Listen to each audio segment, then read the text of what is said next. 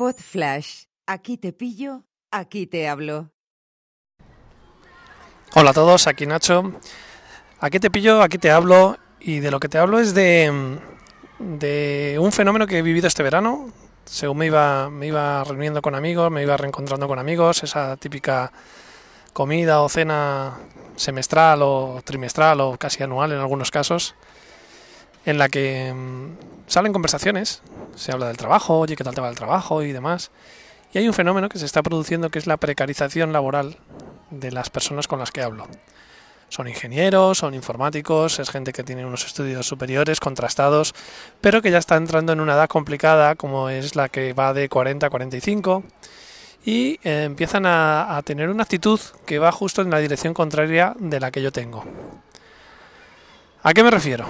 ¿A qué me refiero? Pues todas las quejas laborales eh, que, me, que me hacen, me ponen en conocimiento, no se traducen en decir, jo, pues he pedido un aumento de sueldo y me lo han dado, o he pedido esto y me lo han dado, o he solicitado a mi jefe esto, o he negociado esto, o he luchado por esto, para corregir eso que no le gusta de su trabajo. No, en ningún caso hay un enfrentamiento contra contra un enfrentamiento, no, una negociación. No, no se percibe en sus conversaciones o en lo que ellos cuentan que hayan intentado mejorar aquellas cosas que no les gustan de su trabajo, el horario, el dinero, lo que sea. Al contrario de todo eso, lo que se produce es la misma conclu conclusión y bueno, tampoco soy una persona que tenga una agenda de amigos numerosa y por eso en porcentaje es muy elevado lo que, lo que he escuchado este verano. Prácticamente todos estos amigos que se quejan de su trabajo y que no cuentan nada o, o, no me consta que hayan hecho nada para negociar o mejorar sus condiciones laborales, anticipando esto es lo que hay, seguramente, pues eh, quieren ser funcionarios. Y funcionarios, como me dijo una compañera de Toastmaster hace unos días, ni siquiera es una profesión. O sea, es como si tú quieres ser, yo quiero ser contrato indefinido. Me da mucha pena que alguien quiera ser funcionario, porque entiendo es de lo que sea. Es decir, que la lucha o el reivindicar o el mejorar o el pedir o el exigir o el negociar eh, mejores condiciones laborales en un trabajo que en principio eh, te hace sentir realizado pero que te ha amargado porque alguno de los parámetros ha empeorado, no se traduce en seguir luchando por eso, no se traduce en, en, en que la gente se defienda lo que es suyo, defienda sus condiciones, intente tener una vida plena a través de la reivindicación y del esfuerzo. Se traduce en que la gente quiere ser funcionario. Una especie de sálvese quien pueda. Funcionario el último, como lo queramos llamar. Me parece una actitud que empobrece enormemente a la persona y que empobrece enormemente a la sociedad. Una sociedad en la que yo creo que había que eliminar a todos los funcionarios, la condición de funcionarios de todos los trabajadores del Estado, exceptuando los puestos clave.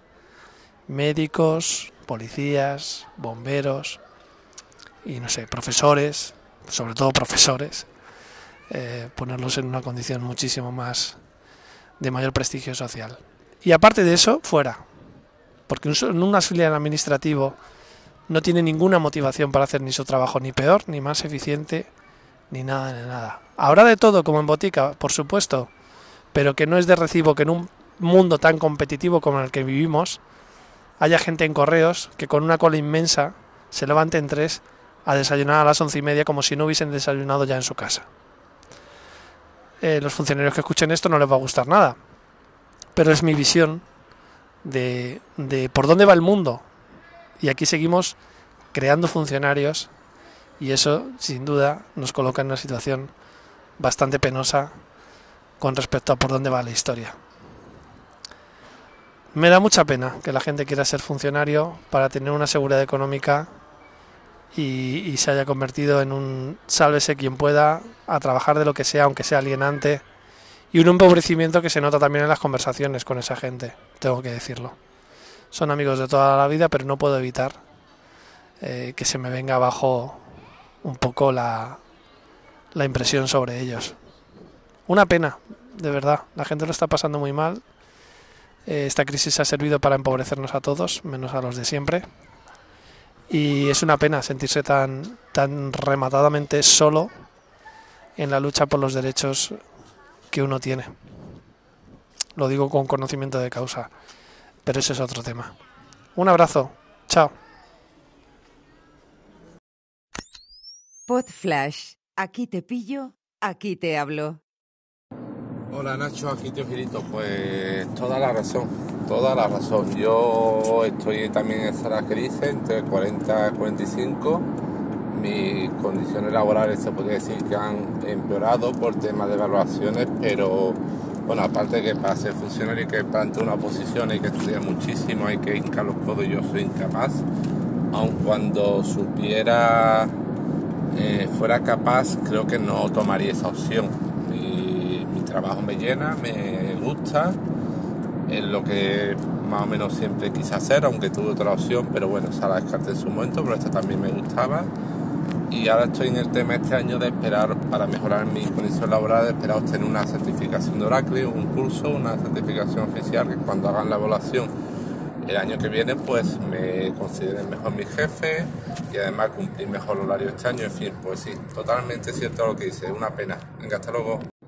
Ah, y lo que dice de los funcionarios totalmente cierto, salvo puestos claves como dices, porque mi hermana es maestra, mi mujer es enfermera y... Pero es lo que tú dices, yo trabajo para la administración y hago el trabajo que deberían hacer los auxiliares administrativos. Y, y hay administrativos, en este caso personal adscrito, que son que van a los servicios centrales desde su puesto y hay algunos que trabajan muy bien, pero otros que se tocan las narices y al que se le tocan las narices nadie le puede decir nada, ni nadie se pregunta qué hace esa persona, ni nadie lo vigila, ni nadie controla la calidad de su trabajo, porque como tú dices, bien, es que no tienen ninguna motivación para hacerlo bien, porque hagan como lo hagan, no, por lo cual al final ¿qué ocurre? Que las empresas externas acabamos haciendo el trabajo que deberían hacer esos funcionarios, pues sí como tú dices, totalmente cierto. Venga, hasta luego.